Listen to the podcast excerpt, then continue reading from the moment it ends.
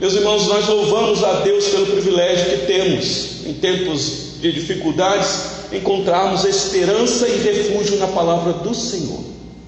Então hoje eu espero que o Senhor Deus fale aos nossos corações com a exposição deste salmo, Salmo 29, um salmo aparentemente simples, mas de uma profundidade tamanha, meus irmãos. Então acompanhe a leitura aí por gentileza.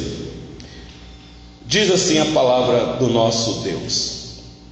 O, o título aqui, o tradutor colocou aí em negrito, a voz de Deus na tempestade. Eu sempre tenho dito, é verdade, mas faltou informação.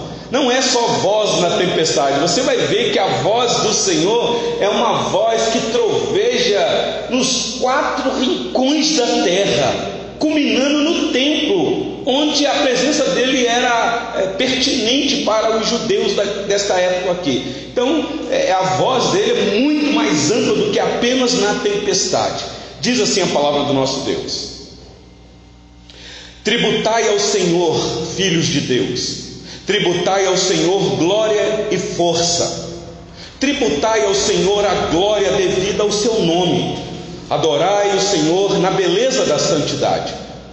Ouve-se a voz do Senhor sobre as águas, troveja o Deus da glória o Senhor está sobre as muitas águas. A voz do Senhor é poderosa, a voz do Senhor é cheia de majestade. A voz do Senhor quebra os cedros. Sim, o Senhor despedaça os cedros do Líbano. Ele os faz saltar como bezerro, o Líbano e o Sirion como bois selvagens. A voz do Senhor despede chamas de fogo. A voz do Senhor faz tremer o deserto. O Senhor faz tremer o deserto de Cádiz. A voz do Senhor faz da cria as corças e desnuda os bosques. E no seu templo tudo diz glória. O Senhor preside aos dilúvios. Como rei, o Senhor presidirá para sempre. O Senhor dá força ao seu povo.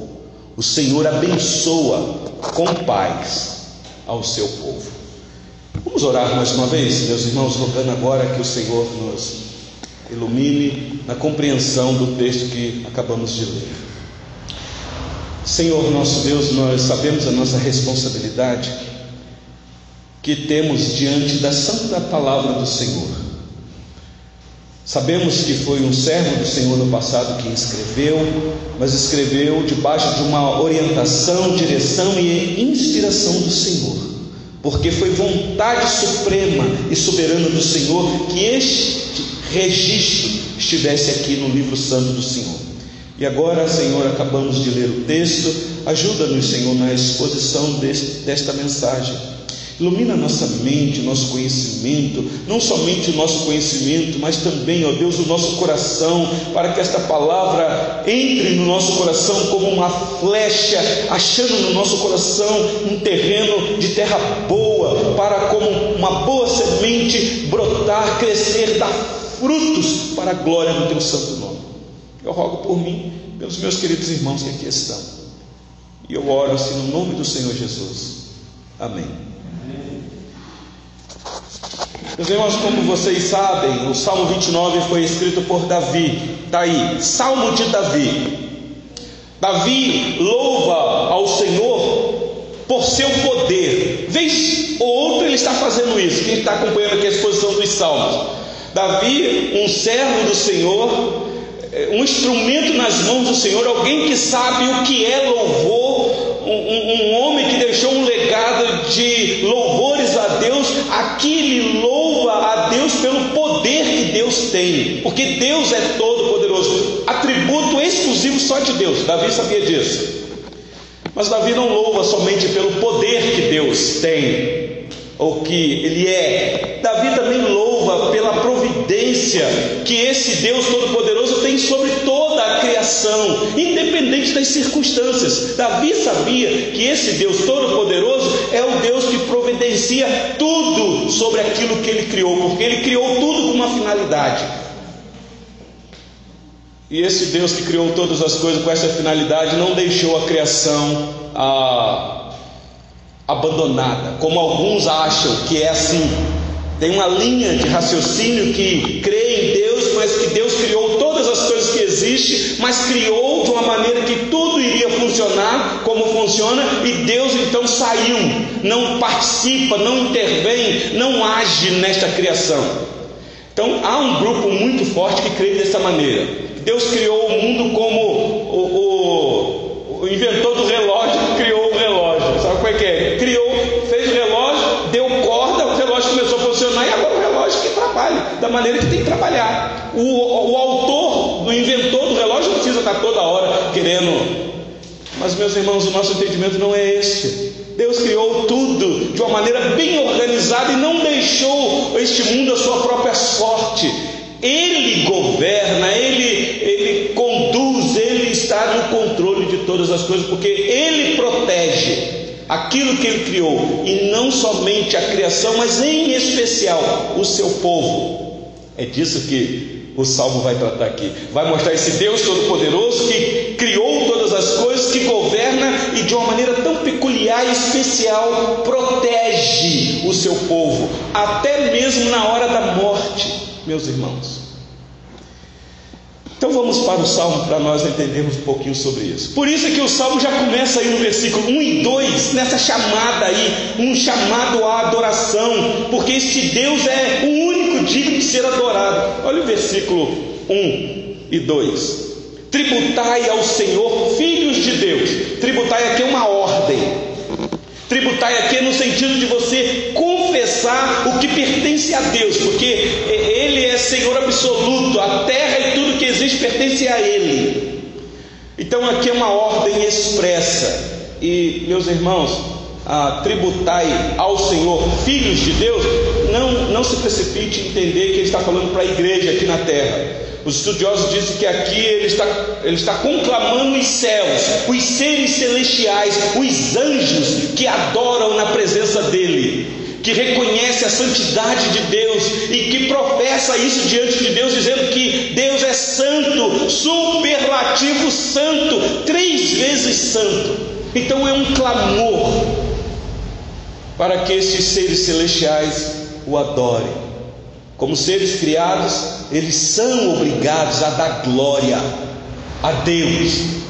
E aí você vai perceber porque Satanás teve a penalidade que teve e terá o seu fim amargo, porque não quis dar glória a Deus, segundo os entendidos. Aliás, ele que quis receber glória, e meus irmãos, e Deus não divide a glória dele com ninguém porque Ele é soberano, absoluto, então nós somos conclamados a dar glória a Deus por quem Ele é, não por aquilo que Ele faz, mas Ele é o Todo-Poderoso que criou todas as coisas. E nós muitas vezes temos essa dificuldade, que, o que é dar glória a Deus por aquilo que Ele é. Então o versículo nos chama a isso. Tributai ao Senhor, filhos de Deus, tributai ao Senhor glória e força Versículo 2: Tributai ao Senhor a glória devida ao seu nome, nome santo, nome que tem que ser respeitado, nome que tem que ser testemunhado. Adorai o Senhor na beleza da santidade. Meus irmãos, é aqui que a igreja se rende, é aqui que a igreja se identifica, se identifica com o seu Senhor. A igreja é santa porque o Senhor da igreja é santo e nós nos identificamos com essa santidade. Por isso que as coisas espirituais referidas a Deus têm que ser feitas com temor, em santo temor, porque é Deus santo. E na hora da adoração, por isso é que nós não temos liberdade para adorar o Senhor da maneira que nós achamos. Nós vamos louvar a Deus da maneira que eu acho que deva ser. Não, meus irmãos, nós devemos adorar da maneira que Deus estabelece, porque Ele santo. E como santo, Ele estabelece as normas de como quer ser adorado. Então, que coisa maravilhosa nesse versículo aqui. Tributai ao Senhor, Filho de Deus, dos anjos, mas agora ele aponta para aqueles que haveriam de honrar o seu nome, que não iria tomar o nome dele em vão. Mas olha comigo aí, meus irmãos, se esse Senhor que é digno de adoração, e ele conclama para que louvemos a Ele, é um chamado de adoração, não devemos nos rebelar, por isso é que Eu sei que nós podemos adorar a Deus sozinho em casa, em família. Eu sei disso. Você pode fazer isso fazendo comida, lavando roupa, trabalhando no escritório. Você pode fazer isso. Mas, meus irmãos, há um conclamar da igreja reunida para adorar o Senhor. Quando nós chegamos a este local, nós não chegamos aqui, meus irmãos, para buscar alguma coisa da parte de Deus. Nós viemos aqui com essa convicção de que foi nos dada uma oportunidade de adorar o Senhor que criou os céus e a terra. Vocês já pararam para pensar nisso? Toda vez que um culto é agendado com um horário, num local adequado para a igreja se reunir, é uma santa oportunidade para adorar o Senhor, para tributar a Ele glória e força. É por isso que nós devemos aprender a adorar a Deus. O que é viver para a glória dele? Mas olha o versículo 3 em diante, meus irmãos. Porque o que vai vir aqui agora é uma apresentação de Davi. É, é assim, eu não acredito em coincidência e eu também não sou adepto à numerolatria. Mas, meus irmãos, algumas coisas a gente tem que prestar atenção, a gente tem que perceber o significado. Se você tiver uma curiosidade, depois tiver uma caneta, talvez alguns já fizeram isso, você vai perceber que do versículo 3 até o versículo 9, nós temos uma repetição sétupla de voz de Deus. Sete vezes a repetição, a voz do Senhor, a voz do Senhor, a voz do Senhor. Sete vezes. E aí, alguns dizem que quem estuda essa questão dos números na Bíblia, o número 7 é o número da perfeição. Então, apontando para que esta voz, para não ser confundida com qualquer outra voz que possa vir sobre os nossos ouvidos, possamos ter ouvidos para ouvir o que diz a voz de Deus, que é uma voz perfeita. Uma voz perfeita. Então, olha o versículo 3 comigo. A voz poderosa de Deus. Se Ele é o Todo-Poderoso, então a voz dele é poderosa. E aí apresenta exatamente isso aí que o, o, o tradutor colocou para a gente no título. Ouve-se a voz do Senhor sobre as águas, troveja o Deus da glória, o Senhor está sobre as muitas águas. Aqui, meus irmãos, os estudiosos dizem, os entendidos desse salmo, que era uma visão que Davi estava tendo quando escreveu esse salmo de uma grande tempestade que, que teve a sua origem no, no horizonte, no mar Mediterrâneo. Talvez ele de um lugar em destaque, ele deu uma olhadinha. Não sei quantos aqui já foram na praia, no litoral, e de repente você vê lá no horizonte aquela nuvem negra, de repente relâmpagos. E de repente vem você vê a chuva se aproximando e você fala: Meu Deus, que temporal! Vindo essa tempestade pelas águas. Dizem que esta é a, a pior tempestade, quando ela vem do mar para a terra. As ondas ficam agitadíssimas demais. Então, essa é a linguagem aqui. Ouve-se a voz do Senhor sobre as águas, ou seja, ele está olhando para aquela tempestade, mas ele não está vendo uma tempestade trazendo medo no coração dele. Ele ali entende que aquela tempestade é a falando. E meus irmãos, é exatamente isso. A natureza, ou a mãe natureza, como muitos dizem por aí, fala. E o que ela fala, meus irmãos, é a voz de Deus. Só que a natureza vai dizer que Deus não está calmo, não está amoroso, não está trazendo paz. Porque, meus irmãos, vocês perceberem a voz de Deus vindo de uma tempestade é terror. Então, é para mostrar que Deus está em fúria. A voz de Deus na tempestade. Olha o versículo de número 4. Uma voz irresistível. A voz do Senhor é poderosa. A voz do Senhor é cheia de majestade. Isso daqui só consegue compreender quem entendeu quem é este Deus que tem essa voz, o Criador dos céus e da terra que apesar da natureza causar medo em nós, tudo que acontece neste mundo é a voz de Deus trovejando, mas é uma voz majestosa. Majestosa porque ele tem controle de todas as coisas. Por isso é que o versículo 5 fala que esta voz quebra, e não só quebra, mas despedaça. Olha o versículo 5. A voz do Senhor quebra os cedros. Sim, o Senhor despedaça os cedros do Líbano. A gente lê isso aqui, a gente fica assim, pastor, quebra cedros.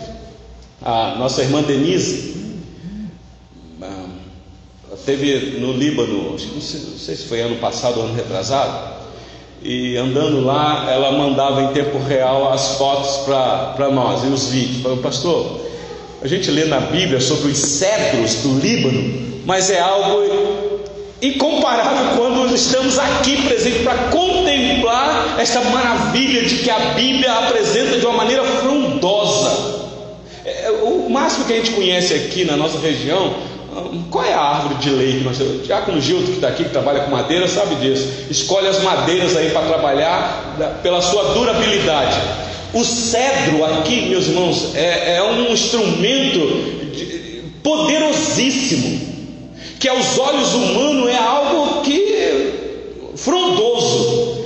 E aí então Davi vai nos afirmar que aquilo que parece seguro, bem conciso para o, ser humano, que ele utiliza para a sua segurança e a sua proteção, Davi diz que a voz do Senhor quebra os cedros. Pensa nisso. Quando vem um tufão, um furacão, arrancando árvores pela raiz, quebrando, despedaçando tudo, uma tempestade, algo que nada fica em pé pela frente. Davi está dizendo: a voz do Senhor é poderosa, infinitamente do que você possa entender de uma tempestade quebrando os cedros do Líbano. Então a voz do Senhor quebra os cedros. Sim, aí vai dar uma ênfase. Não só quebra, mas despedaça. Não, não só derruba e deixa lá o cedro tombado. Não, ele esmiuça. Meus irmãos, isso aqui é para chamar a atenção quem é o Deus que nós servimos. Quem é o Deus da nossa vida. Quem é o Deus da igreja. Que quando fala, meus irmãos, tem que obedecer, porque a voz dele é poderosa.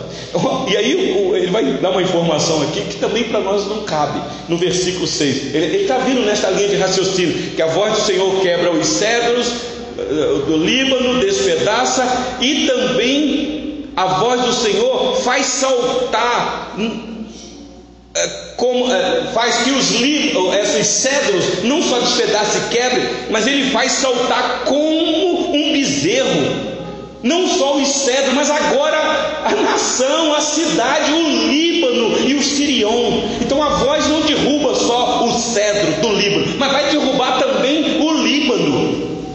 Não há uma nação, meus irmãos, soberba, altiva, que acha que está no comando, no controle de todas as coisas, no controle mundial, que a voz de Deus não derrube.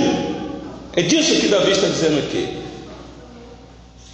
Ele os faz saltar como um bezerro, o Líbano e o Sirion, como bois selvagens, como aqueles animais no campo selvagem que aparentemente a gente acha que não tem rumo porque é um bicho selvagem. É assim que Deus faz. É para mostrar, meus irmãos, a fúria deste Deus. É um Deus de amor, mas é um Deus de justiça, é um Deus que age, é um Deus que não se deixa ser zombado. Pode ter certeza disso.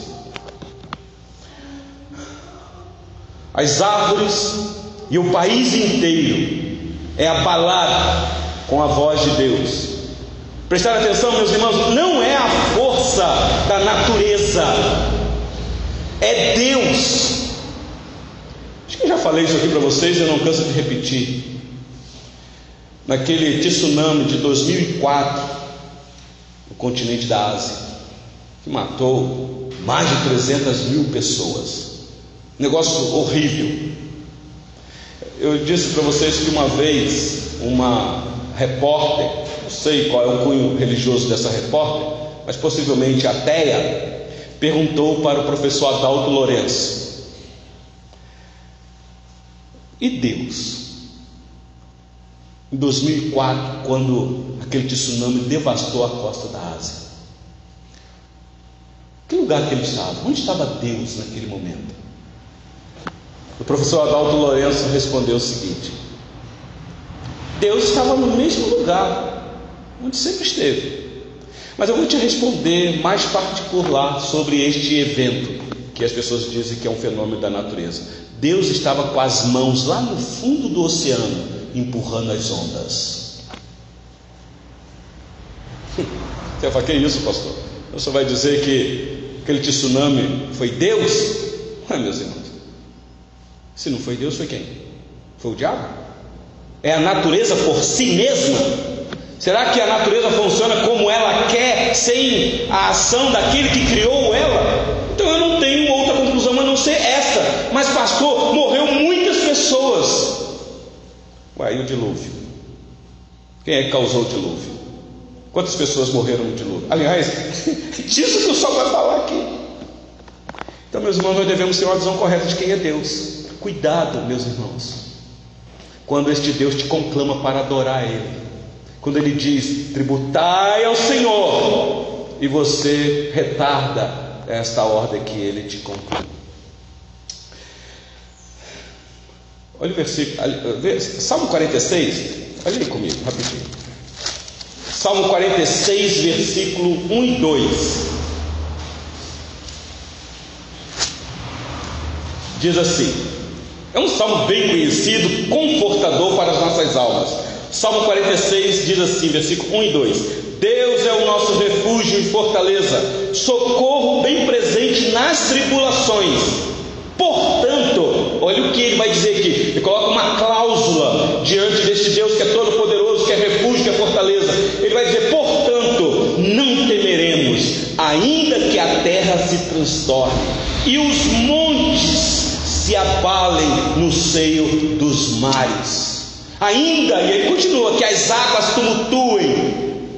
O salmista aqui está dizendo: Eu sei quem é o Deus que eu sirvo, é o Deus que tem controle sobre o fenômeno da natureza. E aí, volta os seus olhos para o Salmo 27, digo 29, olha o versículo 7. A voz do Senhor despede chamas de fogo meus irmãos, quando eu li isso daqui, eu fui fazer uma pesquisa. A voz do Senhor despede chamas de fogo. E o que me veio à mente foi exatamente aquele episódio lá no Monte Sinai, quando Deus fala com Moisés para subir ao monte, que ali ele iria estabelecer as normas para o povo, estabelecer a lei para aquele povo rebelde, daria os dez mandamentos. E vocês sabem qual foi a ordem que o Senhor Deus deu? Olha, aqui nesse monte, a minha presença é santa. Então, Moisés, você vai fazer um círculo no monte e dá uma ordem para o povo: não se aproxima. Não deixa nem o animalzinho distraído vir aqui tocar, porque senão vai morrer. E vocês conhecem o relato, Êxodo 19. E meus irmãos, de repente, quando o Senhor Deus ali começou a falar com Moisés, o relato que nós temos, quem estava embaixo aqui ficou aterrorizado, porque o monte estremecia, fumegava e fogo, e mais fogo. Foi uma coisa horrível. Ah, o diagnóstico do povo lá embaixo foi de Deus matou Moisés lá em cima. Moisés não suportou. Meus irmãos, a voz de Deus despede, como diz aí, chamas de fogo. Eu fico imaginando a cena. Vocês lembram que quando o Senhor Jesus ressuscitou e subiu aos céus, ele deu uma ordem aos discípulos: vocês ficam em Jerusalém até que do alto vocês recebam aí a promessa do Pai, que é a descida do Espírito Santo. E quando a promessa veio, vocês lembram o que é que aconteceu, meus irmãos, naquela, naquele, é, é, naquele cenáculo onde estavam reunidos 120 de repente, o Espírito Santo tomou aqueles nossos irmãos, e o relato de Lucas é que repousou sobre a cabeça de cada um deles, meus irmãos, uma chama de fogo. E eles começaram a proferir as grandezas de Deus, tributando a Deus honra, glória e força, adorando o Senhor na beleza da santidade. Fogo sobre eles. Mas olha o versículo 8 comigo, meus irmãos. A voz do Senhor faz tremer o deserto. O Senhor faz tremer o deserto de Cádiz. Uma coisa interessante que a gente conhece muito de geografia, especialmente aqui da Palestina, você vê que essa voz que vem se erguendo do mar Mediterrâneo, da região norte, das montanhas, fazendo que os montes se abalem, e agora vem descendo, vem descendo, deserto de Cádiz, indo para o sul, porque tem um objetivo cidade santa, e não só a cidade, mas o templo. Esta voz está culminando em toda a nação está vindo, e ela, quando vem, ela vem para estremecer, diz aqui o nosso relato. A voz do Senhor faz tremer o deserto. O deserto de Cádiz deu uma informação para nós. Por isso é que ele vai dizer no versículo 9: A voz do Senhor faz dar cria às corças, possivelmente aqui uma ação prematura. Alguns entendem que aqui é essa voz que faz com que esse animalzinho tímido aqui possa então começar a gerar. Essa voz que é poderosa não só para abalar aquilo que é estabelecido como firmamento, mas também os animais mais nocivos que possa, possam existir. Os animais simples, essa voz é poderosa. Por isso que no finalzinho do versículo 9 ele diz: E no seu templo tudo diz glória. Chegou no templo, mostrou a voz dele na criação, na nação, norte a sul, e chegando na cidade santa, e agora embocou para dentro do templo. E o judeu sabia muito bem disso daqui. Aqui era o desejo do judeu. Ele queria ir para o templo para adorar o Senhor na beleza da santidade. E chegava lá, meus irmãos, era tirar as sandálias dos pés. E lá era para tributar ao Senhor glória, porque tudo, tudo no templo diz glória.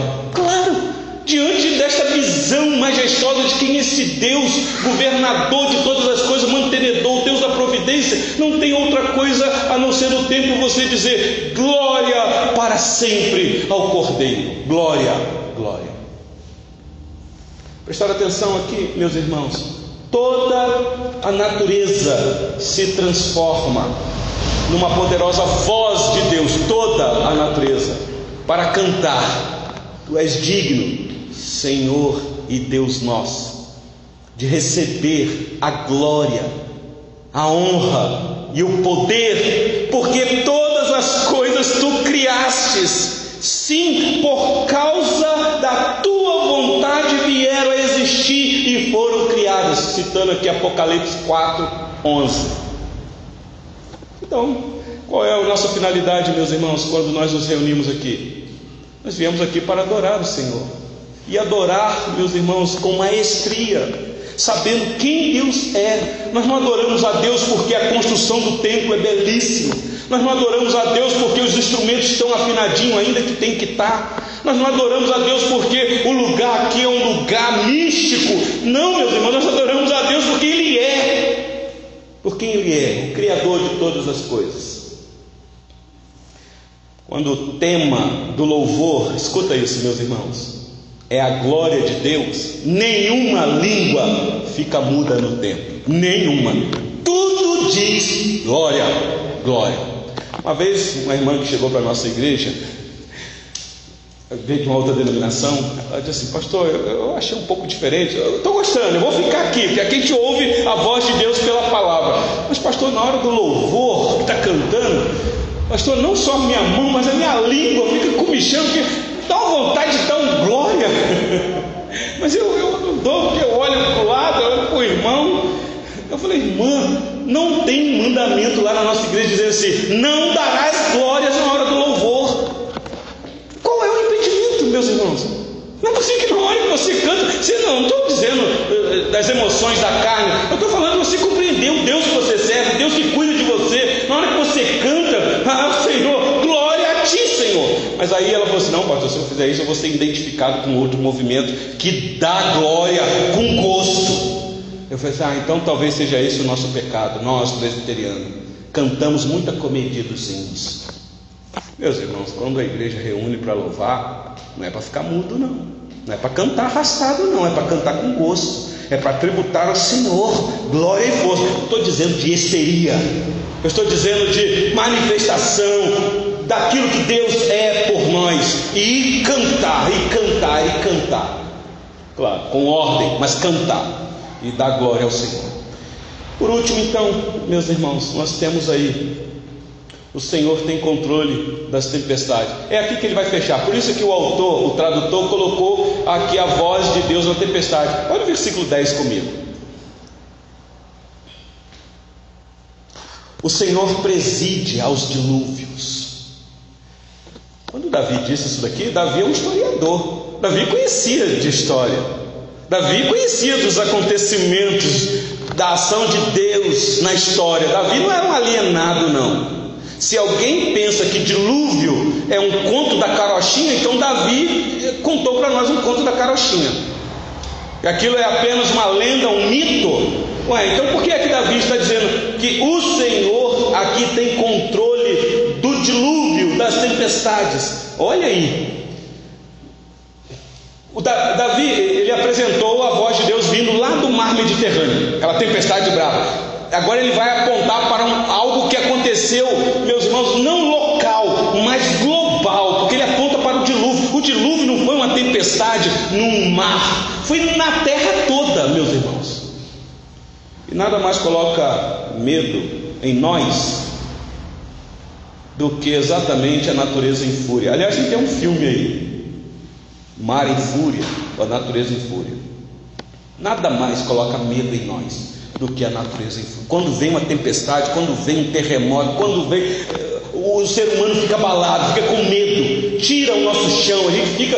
E meus irmãos, nada mais causa medo em nós do que a fúria da natureza, o que a natureza pode causar em nós, porque somos frágeis demais, não somos dominadores desse mundo, não somos autossustentáveis e autossuficientes, não somos.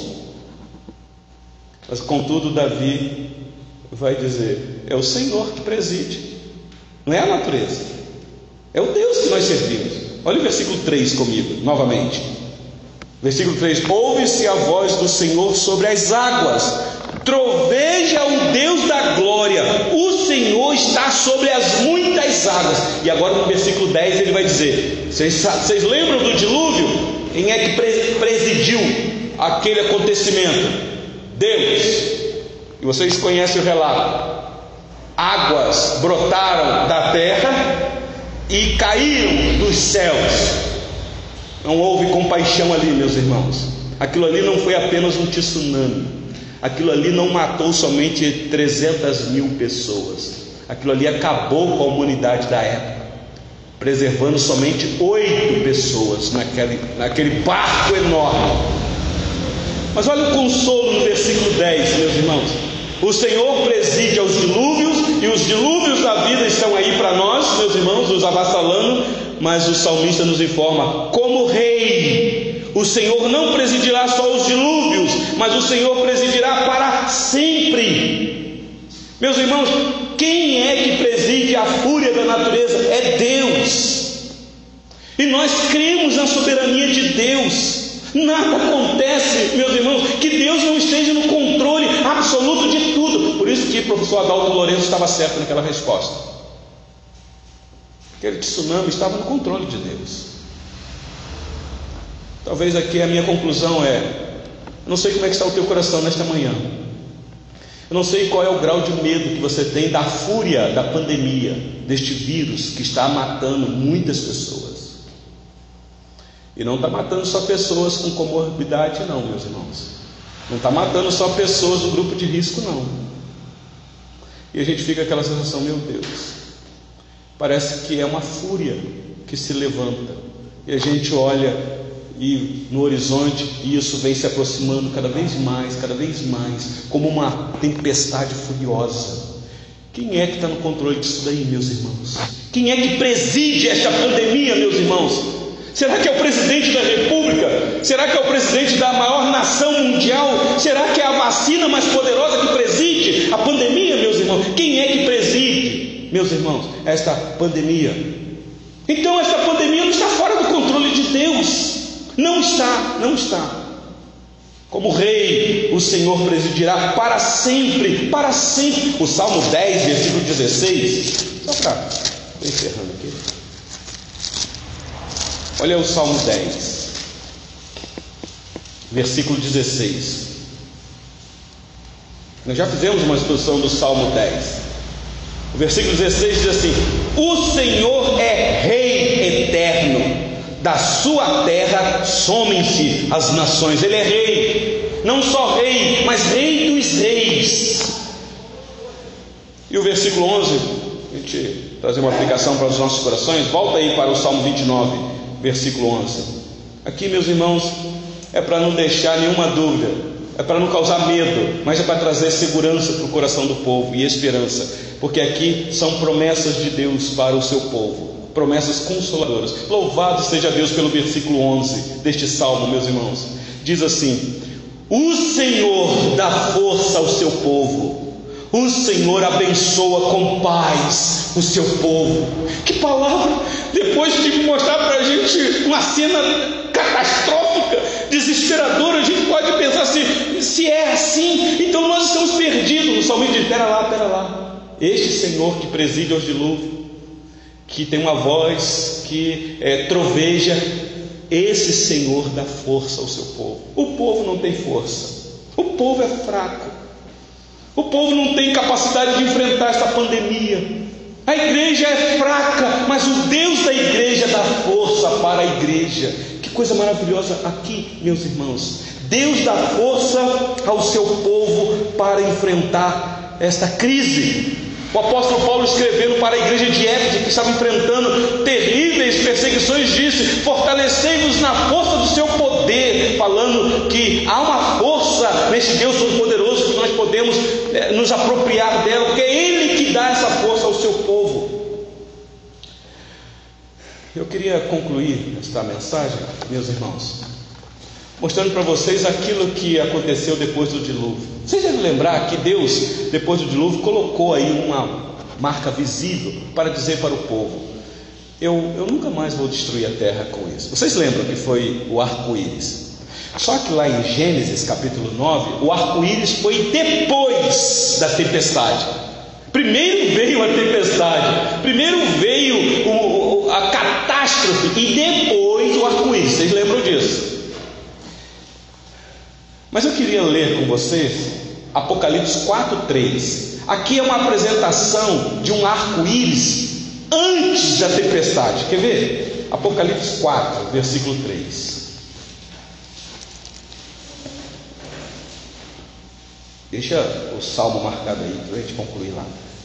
Apocalipse 4, versículo 3 diz assim: aqui é aquela visão gloriosa que João teve do trono, onde o Todo-Poderoso estava sentado. Aí no versículo 3 diz: E esse que se acha assentado é semelhante no aspecto à pedra de jaspe e a de sardônio. E ao redor do trono há um arco-íris semelhante no aspecto à esmeralda. A visão que João está tendo aqui é aquela visão um arco-íris, meus irmãos, daquilo que irá acontecer, porque o Apocalipse, quem já estudou, sabe a, a visão que João vai ter depois. Mas primeiro ele vê o arco-íris, depois é que vai começar a acontecer as catástrofes as sete taças da ira de Deus, os sete flagelos e por aí vai. Mas antes ele vê o arco-íris, e quando ele vê esse arco-íris, ele lembra: isso aí é o símbolo da segurança e da paz de Deus com o seu povo, porque é Ele que dá força e paz ao seu povo. Arco-íris depois da tempestade, Gênesis 9, arco-íris antes da tempestade, Apocalipse capítulo 3, 4, versículo 3, mas meus irmãos, Ezequiel, quando tem aquela visão gloriosa dos céus, é interessante, Ezequiel capítulo 1. Aqui Ezequiel vai ver o arco-íris no meio da tempestade. Quer ver? Ezequiel 1. Depois vocês leiam Ezequiel comparado com Apocalipse, vão ficar maravilhados. Ezequiel capítulo 1, versículo 26 e 27 diz assim: aquela visão da glória divina. Acharam, meus irmãos? Diz assim a palavra do nosso Deus: Por cima do firmamento que estava sobre a sua cabeça havia algo semelhante a um trono, como uma safira. Sobre esta espécie de trono estava sentada uma figura semelhante a um homem via como metal brilhante, como fogo ao redor dela, desde os seus lombos e daí para cima, e desde os seus lombos e daí para baixo. Via como fogo e um resplendor ao redor dela. Agora olha o versículo 28. como o aspecto do arco que aparece na nuvem em dia de chuva. Prestaram atenção? A visão dele aqui, ele está vendo é, é esse arco que aparece em dia de chuva. Assim era o resplendor em redor. Essa era a aparência da glória do Senhor, vindo, vendo isso, caí com o rosto em terra e ouvi a voz que, de quem falava, a voz do Senhor, a voz de Deus. Então, meus irmãos, para concluir e terminar este culto aqui, Deus dá paz ao seu povo, escuta isso daqui. Depois da tempestade, Deus dá paz ao seu povo antes da tempestade e Deus dá paz ao seu povo durante a tempestade. É disso que o salmista quer apresentar. Deus dá paz ao seu povo antes da pandemia e como, meus irmãos, nós vivíamos aparentemente em segurança antes dessa pandemia ser estabelecida. Mas eu quero dizer para você que Deus também dá força e paz para o seu povo no meio da pandemia, ainda estamos dentro dela. Mas eu quero dizer para você que também há segurança, há força e paz da parte de Deus para o seu povo depois que essa pandemia foi embora, e ela irá. Então a nossa paz não depende de circunstâncias. Aprenda isso nesta manhã. Temos paz de Deus que nos guarda em qualquer circunstância. Qual é a aplicação disso tudo para nós, meus irmãos? Tributai ao Senhor glória e força. Adorai o Senhor na beleza da santidade. Não se furte, meus irmãos, de louvar a Deus quando você é conclamado. Que Deus nos abençoe.